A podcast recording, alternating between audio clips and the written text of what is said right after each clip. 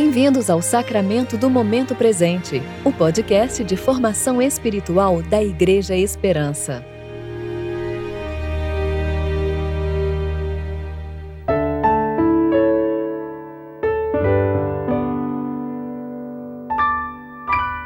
Hoje é sábado da Semana Santa, 16 de abril de 2022, tempo de preparação para o domingo da Páscoa. Então Jesus disse: Eu sou a ressurreição e a vida. Quem crê em mim viverá, mesmo depois de morrer. João 11, 25. Eu sou Dani Braga e vou ler com vocês a reflexão de Fábio Seabra, referente a João capítulo 19, versículos 38 a 42.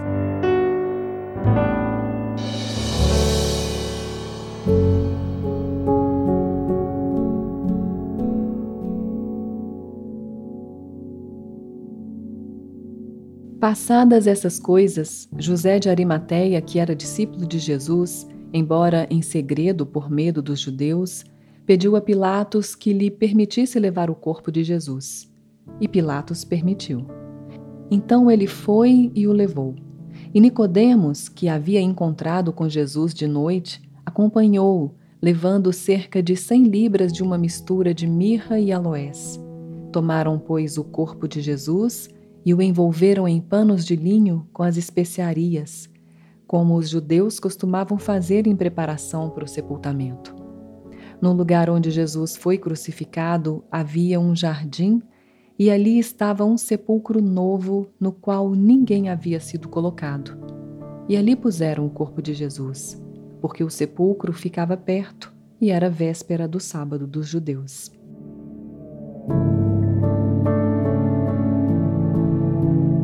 Talvez você esteja ansioso para comer o ovo de chocolate amanhã. Hum? O coelhinho já passou por aí? Ah, é Páscoa, né? Dia Mundial do Chocolate. E tem de todos os tamanhos, formatos. Tem chocolate branco, preto, ó, tem do ao leite ao amargo. Enfim, tá tudo aí para você se esbaldar. Afinal, Graças a Deus, mais um feriadinho pra gente, pra gente curtir uma piscininha ou quem sabe uma praia. É, ou até um churrasco com os amigos. Tá tudo certo. Eu não tô aqui te recriminando. Afinal, é sim um feriado prolongado, e cada um faz aquilo que melhor lhe aprouver, não é não? Afinal, você já sabe o significado desse feriado. Mas vamos lá, vamos recapitular. Há muito e muito tempo atrás, disseram que Jesus ressuscitou. Isso. Ele morreu lá por causa de um tal de Pilatos. Pilatos, isso. Mas depois ele ressuscitou. Então, contam essa história aí, ó, ó, ó, faz um tempão. Jesus Cristo foi morto de forma muito violenta mataram ele porque ele falou lá com o pessoal da, da religião lá dos judeus que ele podia perdoar pecados. Ó, e é, os judeus não acreditaram, né? Claro, aí eles ficaram com muita raiva só por quê? Por quê? Porque quem perdoa pecado é Deus, é só Deus. Sabe como é que é, né? Esse pessoal aí meio fanático é assim mesmo. Então aí eles não perdoam ninguém. Eles que não perdoam ninguém mataram o, Jesus lá só por causa disso. E para lembrar dessa morte, tem até coelhinho. É, coelhinho, eu não, não, sei onde é que ele entra nessa história, mas enfim, é isso aí. É, é desse jeito, é, só sei que é assim. E aí, todo ano, né, depois do carnaval, tem o quê? Semana Santa. Acho que o comércio inventou isso para poder incentivar o turismo. Bom, é até bom, porque aí tem uma pausa até as férias de julho. Ó que massa! Pois é, é sobre isso que o mundo inteiro fala hoje.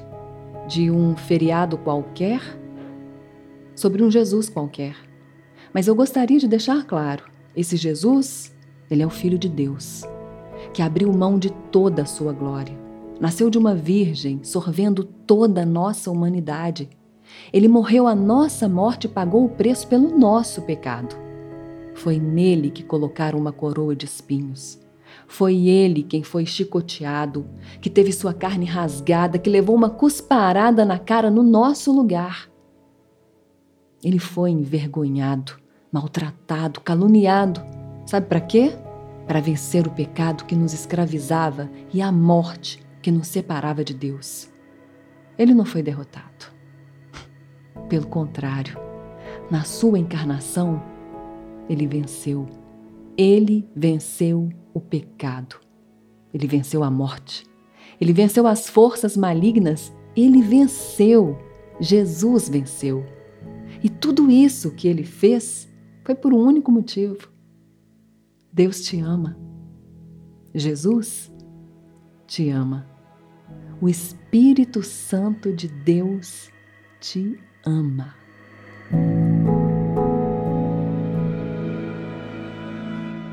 Oremos. Pai, nem a morte, nem a vida, nem anjos, nem autoridades celestiais, nem coisas do presente nem do futuro, nem poderes, nem altura, nem profundidade, nem qualquer outra criatura poderá nos separar do amor de Deus que está em Cristo Jesus, nosso Senhor. Amém.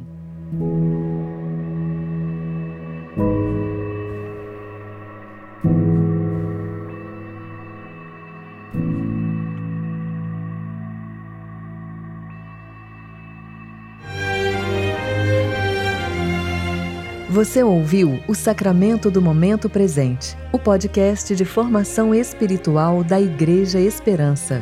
Que a palavra de Deus habite ricamente em seu coração e preencha sua vida com sabedoria.